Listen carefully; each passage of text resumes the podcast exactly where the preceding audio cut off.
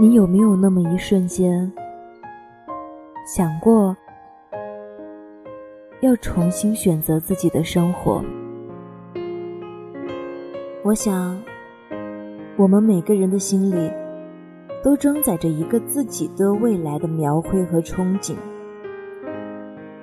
为了那个我们想要的未来，我们总是要面临很多的抉择。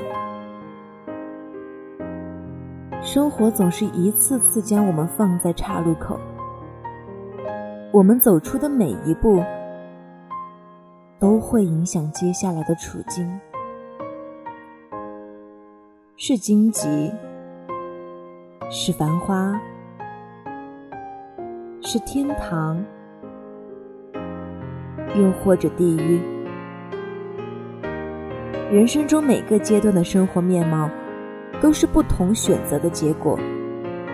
做出正确的选择，是我们每时每刻都在面临的人生课题。我想起我的朋友上次从国外旅游回来，跟我说了他和一位司机师傅的攀谈经历。他说，那是一位五十多岁的华裔大叔，年纪轻轻的。就来到新加坡求学，毕业后很自然的留在了这里，成家立业。如今退休的他闲不住，也不服老。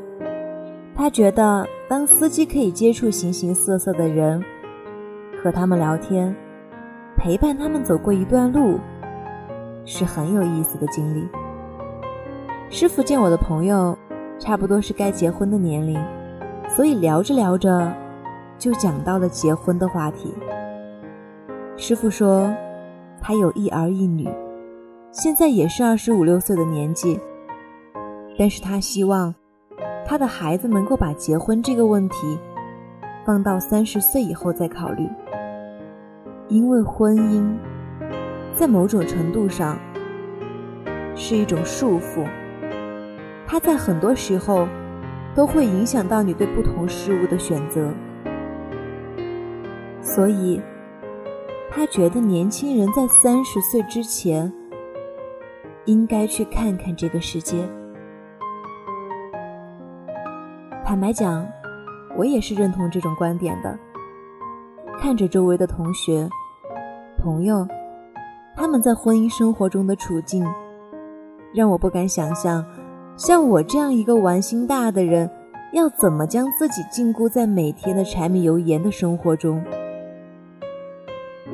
如果说最终婚姻是一种必然，那我宁愿选择这种生活来得晚一些，让我在年轻的时候可以充分享受自由。就像现在，我能够和三五好友泡网吧、吃大餐。旅行，不用照顾另一个人的情绪，也不用被所谓的责任感绑架。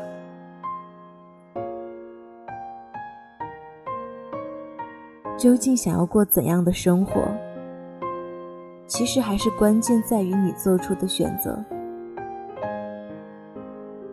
我的邻居是一对年轻的夫妻，他们刚搬进来的时候，儿子还在上小学。可是，在所有父母拼命赚钱买学区房的时候，他们却坚信眼界比埋头苦读有用。与其每天监督孩子好好学习，考一所好的大学，不如带他去见识见识这个世界，让他知道这个世界有很多种可能。所以他们。每年都会带着孩子去参加各种各样的夏令营和冬令营，去全球旅行，结识各地的朋友。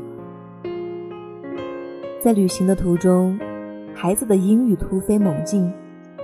现在虽然还是一名高中生，但是他都可以利用假期的时间兼职当翻译了。他周游各国的经历，也被他写成了连载小说，在杂志发表。还有导演想出钱买他的版权，拍成电影。我每一次见到他的时候，他都是落落大方、彬彬有礼，有着不同于同龄人的成熟气质。我想，这大概就是因为见过世面吧。我还有一个同学，当年上学的时候，成绩并不算好，就是那种默默无闻、老师都记不住名字的女同学。后来高考，也不出所料的考了一所普通大学，毕业后，在家人的帮助下，找了一份秘书的工作。我本以为。他会继续这种普通，甚至可以说是平庸的生活。但当我去年在同学聚会上再见到他的时候，我着实吃了一惊。他说，他三年前辞去了朝九晚五、没有一丝生气的工作，跟着一个在咖啡馆认识的大学生出来创业了。也不知道是哪里来的勇气。但就是觉得，这是个改变他命运的机会。那个小伙子是个技术宅，代码写的一流。女生没有什么特长，也就只能帮忙跑跑业务。两个人就这样，一点一点的，把公司发展成了有五十多号人的小企业。自己当然也就顺理成章的对得起公司合伙人兼副总经理的称谓。他告诉我说，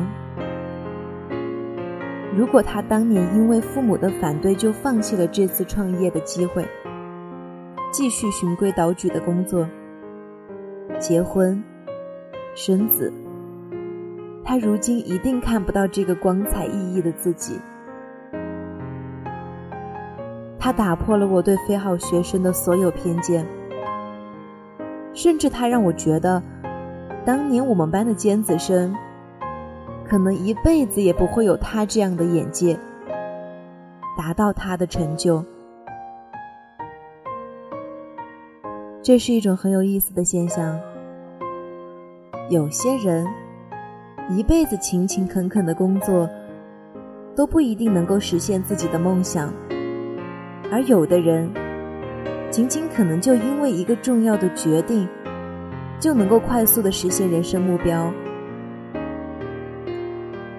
那些有大格局的人，厉害的地方就在于他们能够用更广阔和有前瞻性的视野，在每一个人生的岔路口，做出正确的选择。加油，我们一起努力。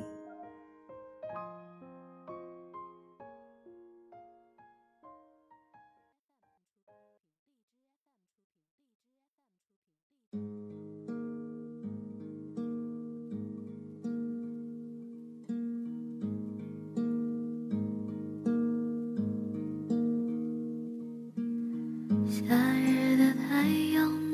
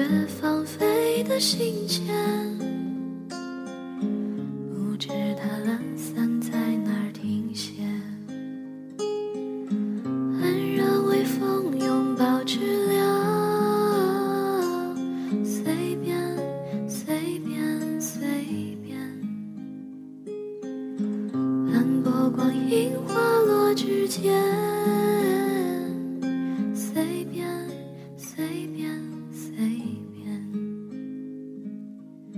早早起床的。